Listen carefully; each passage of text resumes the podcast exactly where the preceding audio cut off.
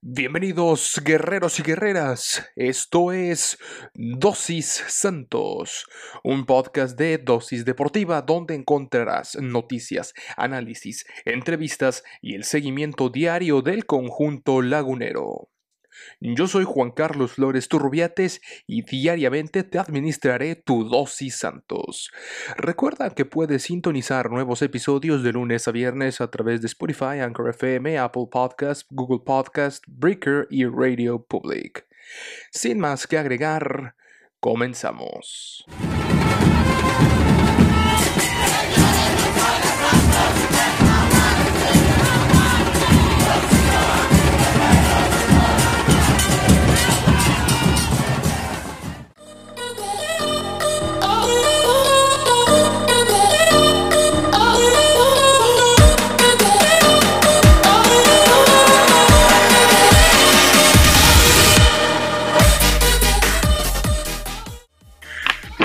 Bienvenidos guerreros y guerreras, esto es eh, Dosis Santos, este episodio correspondiente a el día lunes 8, ya 8 de febrero del 2021.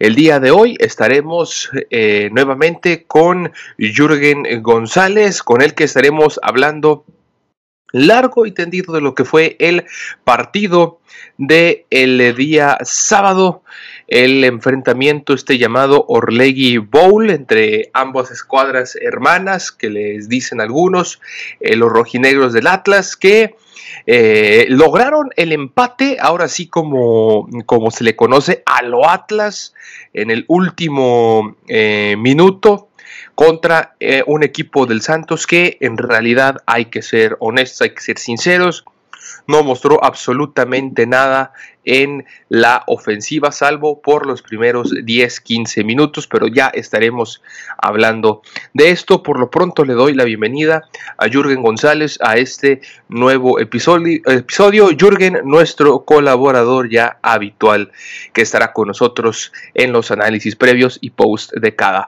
partido. Bueno, ¿cómo estás, mi estimado Jürgen? Bienvenido a este tu programa nuevamente. Muchísimas gracias, Juan Carlos. Un saludo para todas las guerreras y guerreros. Eh, y bueno, pues estoy contento, pero igual que toda nuestra familia guerrera, eh, preocupado, preocupado porque, híjole, vimos ahí, ya lo comentaremos más a detalle, pero vimos un comienzo interesante, pero después, híjole, el resto eh, está para preocuparse un poco, ¿eh? Un poquito, mucho. Es correcto, mi estimado Jürgen. Eh, pues al final de cuentas fue uno por uno. Pero antes, antes de eh, em, empezar con este partido, vamos a ver primero también las filiales, cómo quedaron, porque a, diferencia del partido entre el primer equipo, las filiales del Santos lograron resultados positivos. Y es que en categoría sub-17 los albiverdes vencieron 3 por 1 a los zorros con goles de Joshua Mancha al minuto 31. Ojo con este muchacho que ha hecho cosas interesantes en la sub-17, Diego Martínez al 33 y Mario Cordero al 83. Mientras que los académicos descontaron a través de Carlos eh, Cruz al minuto 40. Con este triunfo, los de la comarca llegaron a nueve puntos, todavía con un duelo pendiente de la fecha inaugural ante el Cruz Azul. Eh, todo esto debido a los casos que hubo en las, eh, en, las eh, filiales del Santos Laguna y del Santos Femenil, que no se pudieron, no pudieron eh, ver actividad la fecha 1. En cuanto a la categoría sub-20, los equipos no se hicieron daño, igualaron a ceros, también en las instalaciones rojinegras del SECAF en duelo correspondiente. En este caso, los dirigidos por Mar Tapia se mostraron propositivos a lo largo de todo el cotejo, generando algunas aproximaciones importantes de peligro en el arco rival, las cuales no lograron ser concretadas.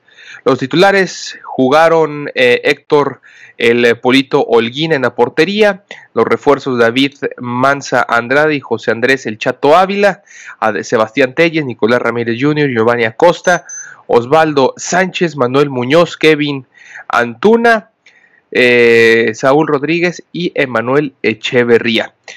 Y bueno, al igual que la sub-17, las próximas batallas para la escuadra albiverde y también para el conjunto, eh, para el primer equipo, será el domingo 14 de febrero, Día del Amor, Día de la Amistad, cuando reciban las canchas del el territorio Santos Modelo al conjunto de Rayados de Monterrey en un partido que será bastante difícil, por supuesto, para eh, todas las filiales y el primer equipo ni se diga.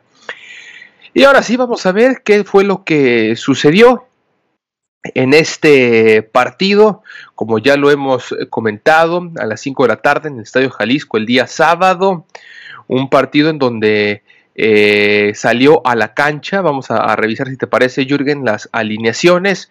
Eh, e infalible, Acevedo, que sigue teniendo una destacadísima actuación por el resto de sus compañeros, que creo que si no hubiera sido por él, eh, hubiéramos hablado de, de, otra cosa, a lo mejor unos dos 2 eh, a 1 un 3 a 1, ¿por qué no?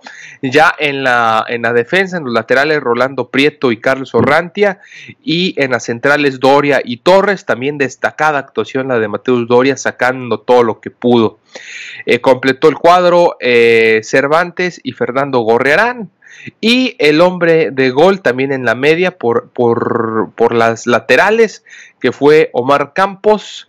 Eh, Eduardo Aguirre en la central y Otero, eh, rapidísimo Otero, que también tuvo algunas llegadas, ¿eh? sigue siendo por, por la banda Otero un, hombre importante que sigue consolidando. Claro. de lo rescatable en esta parte, en el sector ofensivo. es correcto.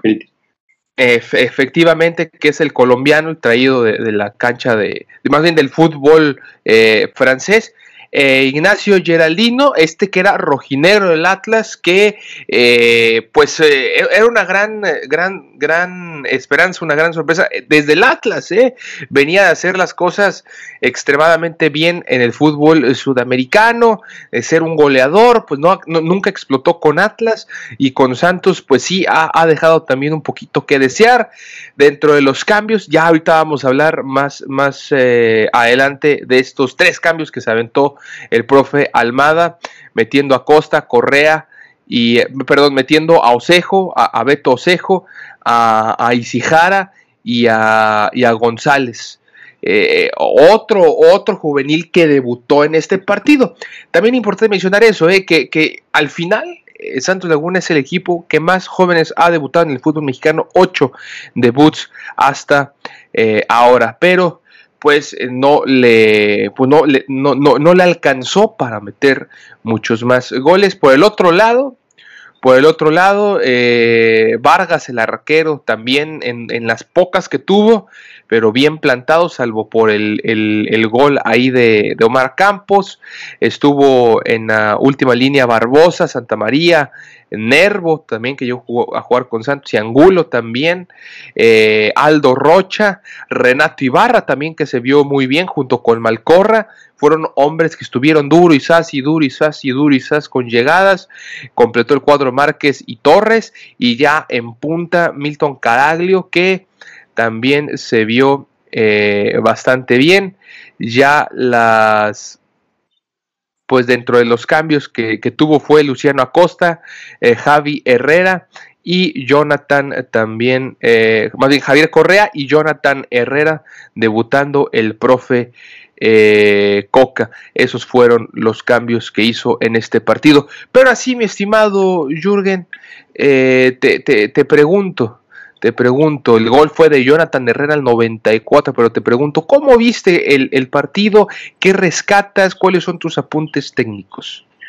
Eh, mira, fue un partido que empezó bien. Eh, vimos un Santos que empezó eh, con la posesión del balón, justo como lo habíamos comentado el viernes, y con aproximaciones interesantes, ¿no?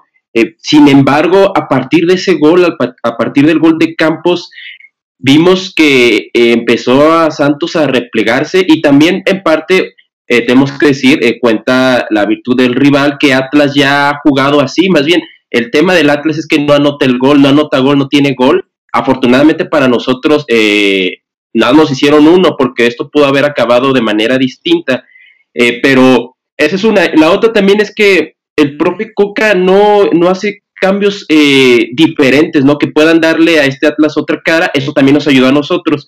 Eh, habíamos visto que jugó con una línea de 5 y no, y no mostró como cierta, cierta creatividad a la hora de, eh, de, hacer los cambios. Eso en parte también pudo haber hecho que, que no nos hayan hecho daño, pero la verdad es que también destaco este tridente defensivo, Doria, Torres y Acevedo, sobre todo Acevedo. Doria también ahí tuvo eh, actuaciones defensivas muy importantes, pero Acevedo que al final hasta lo vemos frustrado, enojado, como diciendo, híjole, me la estoy rifando y me hacen esto al, final y de la manera en la que se dio. Entonces, eh, es muy interesante, pero inclusive los cambios donde entra Ishihara, eh, Beto Cejo y Santi Muñoz, tampoco fueron de gran diferencia, ¿eh? no, no se notó eh, ese cambio, ese revulsivo al ataque, lo cual es preocupante. También tiene mucho que ver que nuestro número 10, Valdés, en parte también no está que nos da un poco de, de movimiento, de actividad en esa zona de alimentación ofensiva y, bueno, es, en parte también nos está afectando eso, ¿no? Pero son cosas que el profe debe ver porque el siguiente partido, eh, una actuación así puede salir un poco, más bien más escandalosa de lo que, de lo que fue. No fue escandaloso, fue un 1-1, pero es un 1-1 que para toda la afición sabe a derrota, Juan Carlos. Exactamente, y fue por, por este preciso hecho, eh, Jürgen, porque los cambios que hizo fueron básicamente los mismos que hizo el partido eh, pasado ante el, el, América, y contra el América se vio mucho mejor, porque fueron, de hecho la cosa fue al revés que en el partido eh, ahora contra el Atlas del, del, sábado por la tarde, porque en el partido contra el América recordarás, Jürgen, cae primero el gol del conjunto eh, del América al minuto 44 y entonces Santos sale a tratar de atacar, a tratar de, darle igualada, meten a Muñoz y a Osejo y eso hace eh, junto con Otero que meten este servicio impresionante y que Muñoz saque, a, bueno, llegue a, sacar el empate de último minuto. Aquí iban ganando y en lugar de atacar, no, o sea, se replegan para atrás y eh, parece hubiera sido como si estos cambios que vaya que le dieron eh, e, empuje en la ofensiva al Santos la semana pasada, hoy pasaron simplemente inadvertidos lo que es Osejo y lo que es eh, Muñoz.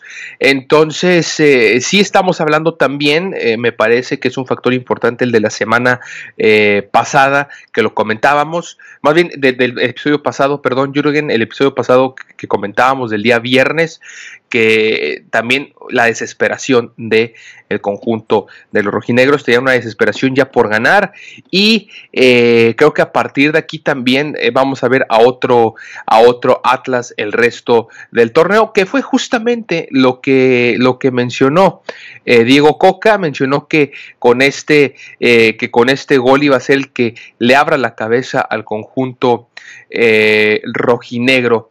Mencionó entre las palabras que, bueno, sobre todo importante eso, que Coca descartó que la igualada haya sido un golpe de suerte, que me, y que yo coincido con las palabras del técnico rojinegro, em, sino que fue un producto de que el equipo insistió en el arco rival hasta el final. Y es que si nos vamos a los números, eh, Jürgen, de, ese partido, las estadísticas, remates 23 del Atlas, apenas por 8 del Santos Laguna en el partido, remates al arco, 9 de los zorros por 1 apenas de los laguneros. En la posición también lo ganó el Atlas 56% contra 44.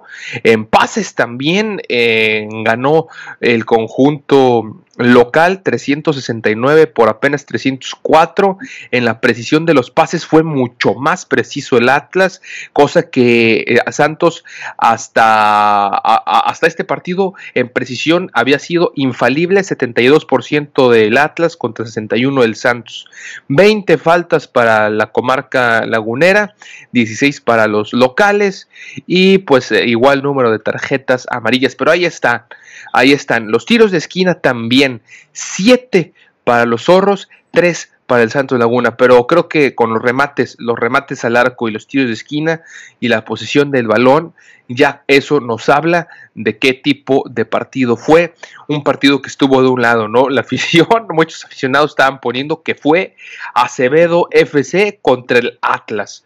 Y sí, o sea, fue Acevedo y Doria sacando eh, todo porque fue una auténtica, les, apedrearon el rancho los 90, bueno, los, los 75 minutos después del gol del Santos, que fíjate cómo son las cosas también, eh, Jürgen, porque, eh, porque al final también teníamos esta estadística que desde la temporada pasada en el partido contra el, León, eh, con gol de Julio Furch, que ya no está en el equipo, que está en los rojinegros, pero no pudo ver actividad debido a su lesión. Eh, fue, Julio Furch fue el último hombre que había hecho gol en un primer tiempo. Y ahora se rompe ya esa estadística, se, se hace el, gol eh, temprano en el partido, antes del minuto 15 pero pues de poco le sirvió porque de ahí en fuera no vimos a un Santos que está atacando Jürgen.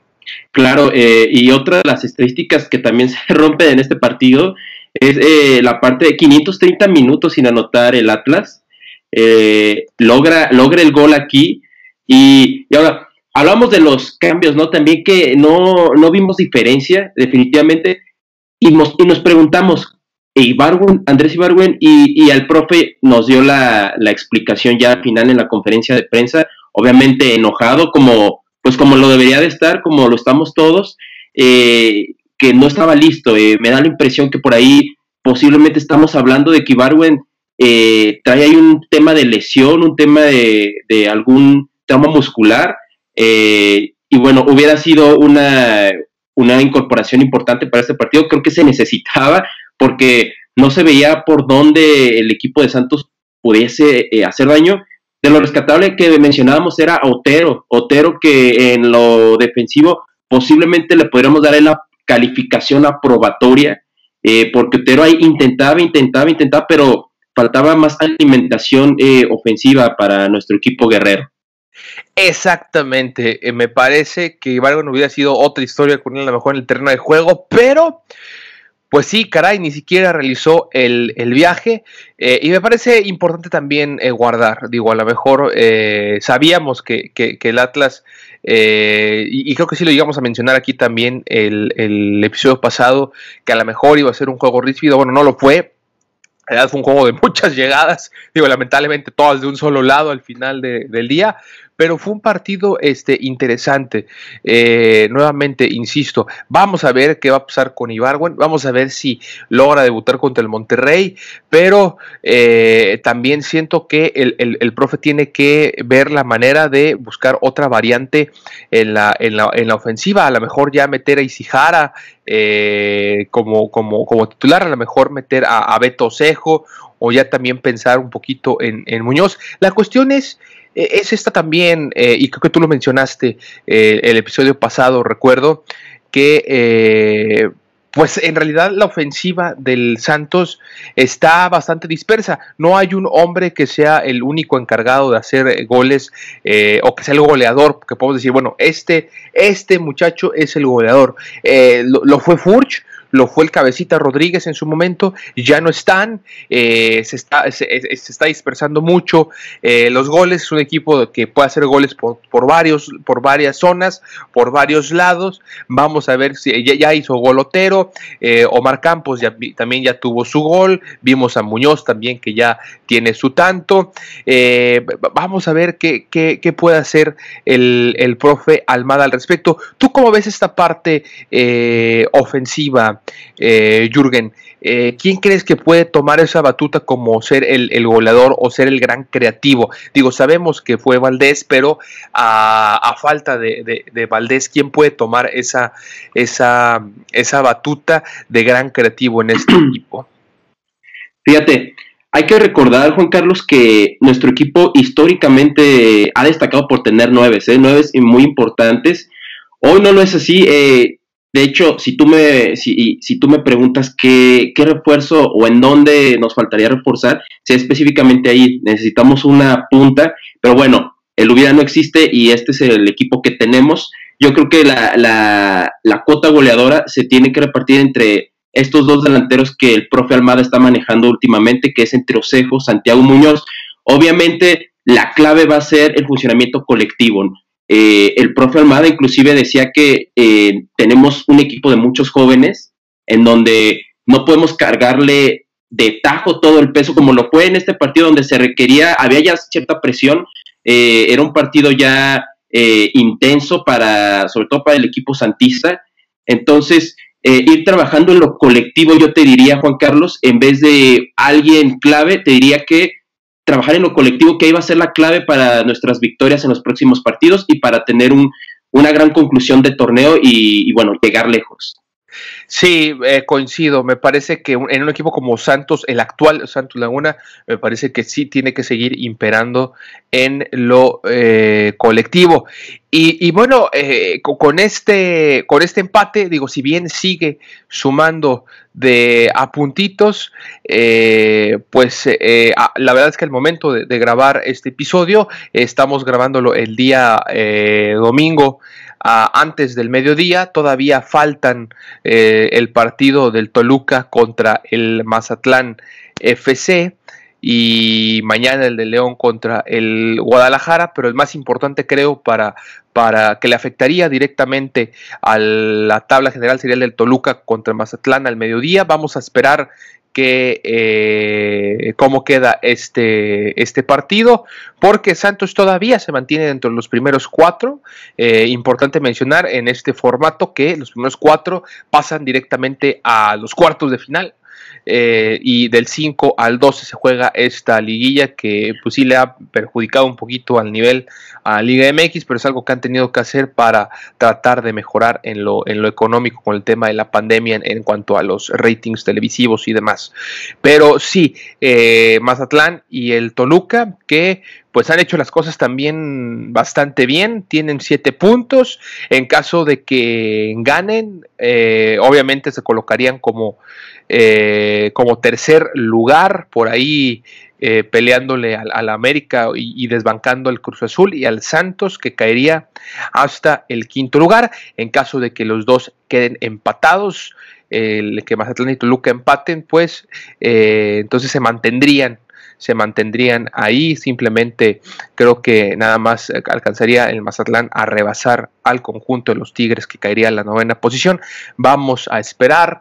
Eh, ya estaremos en el episodio de mañana martes eh, hablando de cómo queda la general para el conjunto del Santos y eh, los siguientes partidos también para el conjunto de la comarca lagunera. Es, como ya lo adelantábamos, el Día del Amor y la Amistad, el 14 de febrero, en el TSM contra el conjunto de el Monterrey. Mi estimado Jürgen, un partido nada, nada sencillo, sobre todo porque pues enfrenta a un Monterrey que me parece que ya a estas eh, alturas el Monterrey cada vez se ve un poquito eh, mejor, los dirigidos por nada más y nada menos que el Vasco Aguirre, el partido del día sábado que también lo disputaron, pero a las 9 de la noche eh, quedaron 1 por 0, el gol de Aqueloba al 31, por ahí los Pumas eh, con una expulsión de Alan Mozo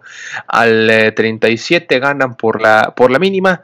Eh, va a ser un partido bastante interesante, por supuesto tendremos la previa, mi estimado Jürgen, pero será entonces los próximos partidos de este mes contra, bueno, contra contra el, el, conjunto de el Monterrey la próxima la próxima semana, después al Atlético de San Luis el 18, en visita el día jueves, partido en día jueves, luego el FC Juárez el 28 de febrero, son los partidos que le restan de este mes, eh, salvo por el de Monterrey, que me parece que es un duelo eh, de pronóstico reservado, tiene un calendario de este mes un poquito más laxo.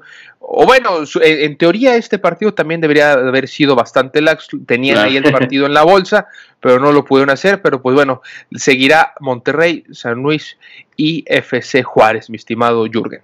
Sí, son duelos eh, interesantes. El siguiente definitivamente es un duelo bravo. en donde sí hay que, se tienen que realizar modificaciones, ¿no? Y ahora, este partido va a estar bueno, el siguiente contra Monterrey, una porque ya eh, hemos visto que ya tiene tintos de, tintes de, no sé si decirlo Juan Carlos, de clásico, pero ya no es un, no es un partido tanto para los regiomontanos como para los laguneros, no es un partido eh, igual. La otra es que el Monterrey es, un equipo directo, por decirlo así, para nuestro equipo, ya que eh, es por la cercanía de la tabla, significaría que se puedan rebasar el uno al otro y tener el, obtener esos, esos, esos primeros lugares en, eh, dentro de la tabla general. No olvidemos que el equipo de Monterrey le hace falta un partido y ese es otra, otro factor importante, ¿no? No ha jugado un partido y pero ese partido de contra el equipo de Rayados eh, será muy importante no perderlo, será muy importante no perderlo y si ganamos, que esperemos que así sea y que se puede dar ese pronóstico reservado, pero Santos ha demostrado que tiene los argumentos para competirle a cualquiera, eh, puede ser un envío anímico importante, el que necesitamos también, eh, y que podamos eh, seguir, seguir en la marcha de manera adecuada y óptima como lo hemos estado haciendo últimamente. Exactamente. Y fíjate, cosa rara, o bueno, cosa interesante también de mencionar, Jürgen, se le ha dado, se le ha dado bastante bien al, conjunto del Santos Laguna eh, pues, eh, por así decirlo, al menos en este torneo, en lo que va a este torneo, los equipos eh, fuertes, los equipos que están buscando cosas grandes. la fecha 1, por la mínima, pero se le gana al Cruz Azul. Después en la fecha 2 se le gana eh, con autoridad 2 por 0 al conjunto de los Tigres. Eh, se saca el empate contra el América. Vamos a ver cómo le va a ir con el Monterrey. Pero volviendo a nuestro partido del día, de, del día sábado, eh, Jürgen, ¿qué, dime por, por, parte del Santos primero, ¿qué fue para ti lo bueno, lo malo y lo que no te gustó? Mira, eh, lo bueno es la garra y la entrega que mostraron eh, parte del equipo lagunero, como lo fue específicamente, te los nombro, Otero, eh, bueno, Acevedo, Acevedo nos queda clarísimo, Doria, y por ahí Cervantes, pero sobre todo, sobre todo Acevedo, Doria y Otero, eso es lo bueno, que que fueron jugadores que lograron poner ahí todo y que muy probablemente, esperemos así sea, puedan impregnar este, esta motivación a, los demás. Eh, eso es lo bueno. Lo malo es la generación eh, en adelante, Juan Carlos. Eh, ahí yo creo que ahí van varios, o sea, van varios. Te, te, diría que todo el sector ofensivo, incluyendo a los mediocampistas, este, yo pondría ahí lo malo, no sé si lo malo, pero a lo mejor donde tendríamos que trabajar, ¿no? Nuestra área de oportunidad, eh, al menos en este partido se vio muy, muy exhibida. Y lo que no me gustó fue la postura que vi al final de ya parecía, nos transmitían que el equipo que quería firmar ya la victoria al minuto 15 este, y echarse para atrás, ¿no? Eso fue lo que no me gustó, Juan Carlos. Yo esperaba un equipo que siguiera, siguiera y que lo ha demostrado, ha, demostrado esa actitud Santos. Esta vez eh, no lo demostró, en parte también eh, tenemos que admitirlo, ¿no? En parte también eh, por lo que ha hecho, lo que hizo Atlas y que como decía antes, Atlas ya ha tenido esa postura en otros partidos, pero afortunadamente para nosotros lo que le ha faltado al Atlas en sus partidos es el gol. Y eso es por lo que pues no estamos hablando también de otro resultado, Juan Carlos. Sí, no, pero, esta última una parte que, que, dices eh, me, coincido completamente y me parece que fue clave en este juego. Como el Santos tenía bastantísimo tiempo sin, sin anotar en, primer, en, en, un primer tiempo, parece que lo, lo hicieron y, como que sabían o tenían esa idea de que el Atlas pues no les iba a hacer gol y menos si ellos empezaban ganando. Entonces parecía que sí, o sea, como que ya habían firmado el partido y se echaron, se echaron a, dormir. Eso fue lo que, lo que sí no me gustó de, este, de este partido. Y ahora la misma pregunta, Jürgen, lo bueno, lo malo y lo, feo del conjunto del Atlas. Mira, lo, lo bueno, yo algo que destaco mucho, Juan Carlos, es la actitud de carácter la de Malcorra, ¿no? Pues los vimos que estuvieron ahí duro, dale, duro, dale ahí, este, tocándonos la puerta eh, en varias ocasiones. Entonces eso es bueno, o sea, es, se ve que es un equipo que ya está desesperado eh, y que tiene ganas ya de, del gol, ¿eh? No se le ha dado, pero si sigue así, yo creo que el profe Diego Copa puede tener buenos resultados en el futuro. Este, lo malo es que la parte técnica, ¿no? No se veía cambios eh, diferenciadores por parte del equipo atlista, eso es lo malo. Tiene, tiene equipo, pero quizá ya el profe, el profe Coca lo, lo sabrá mejor que nosotros. él sabrá por qué hace estos cambios, pero lo que vemos al menos en el partido no logran hacer diferencia y, y bueno, lo que no me gustó de aquí fue precisamente esa parte de la falta de definición, ¿no? Eh, la falta de definición que en teoría, eh, si quieres, parte de fortuna, eh, lo que quieras, pero esa falta de definición es lo que no me gustó, pero te puedo decir, Juan Carlos, que al menos el Atlas de este partido me gustó en el sentido de la actitud. la actitud, eso sí lo, destaco y lo reconozco por parte del equipo tapatío. Sí, se, ve un equipo con hambre, se ve un equipo con hambre y creo que a partir de aquí puede cambiar mucho lo que puede hacer el Atlas, que le urge ganar para la cuestión del descenso económico, que no es nada barato y que le pegaría bastante a, seguro por ley al final, porque va a ser el que va a terminar pagando los platos rotos si es que este equipo termina descendiendo. Vamos a revisar nada más rápidamente qué eh, calendario le, depara para este, este mes, lo que resta de este mes, al equipo de los zorros. El lunes 15 de febrero contra el Pachuca a las 9 de la noche interesante duelo nocturno de lunes por la noche. Que Hay duelo de, duelo de urgidos, ¿eh? Exactamente, bastante. Vaya que el Pachuca le urge, eh, yo creo que más que al Atlas, por, por, eso que Pachuca no está acostumbrado a este tipo de actuaciones lamentables. Eh, te digo, partido el lunes por la noche, estos lunes que me están, me están gustando, me están gustando. Sí, nuestro Monday Night. Nuestro Monday Night, exactamente. Después, el 20 de febrero a las 9 de la noche, contra el América, duelo difícil ya de un América que ahora sí se le ve eh, forma y se le ve un estilo ya a los dirigidos por Solari. Y por último, el 27 de eh, febrero a las 5 de la tarde en Jalisco, enfrentándose al Toluca. Un Toluca que también viene haciendo las cosas bastante bien. Buen calendario, a diferencia del de Santos, bastante más complicado para el conjunto de los rojinegros, salvo por el de Pachuca. Los demás, híjole, sí, me parece que está más difícil. Jürgen, eh, antes de irnos, tu calificación para este partido. Eh, híjole, me haces una pregunta eh, que me duele en el corazón, ¿eh? Y nos va a doler, pero creo que vamos a terminar concluyendo, ¿eh? Con todos y con, y con toda la nación guerrera. Mira, le voy a dar una calificación de, de cinco. Y hasta muchos me dirían que, esto, que soy barco, ¿eh? De 5, entonces 5 de 10, obviamente. 5 de 10, este exactamente. Este de Sí, sí, reprobatoria. sí, yo creo que sí. O sea, yo creo que el Santos no, no pasa esta, esta prueba. Eh, hablando del conjunto del Santos, ¿eh? porque si calificas al Atlas, eh, yo creo que sí pasó. Yo creo que sí pasó. Yo creo que pasó, pero de panzazo. ¿eh? Yo le pongo por ahí el 7 y nomás fue el gol de, Herrera.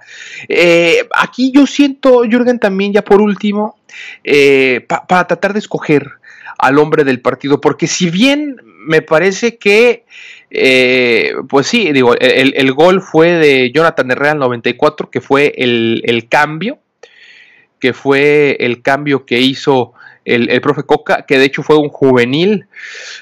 La verdad es que, Dios mío, hasta ese, hasta ese momento, hasta el 93, el hombre del partido había sido Carlos Acevedo. Entonces, ¿con quién nos podemos quedar para, para hombre del partido?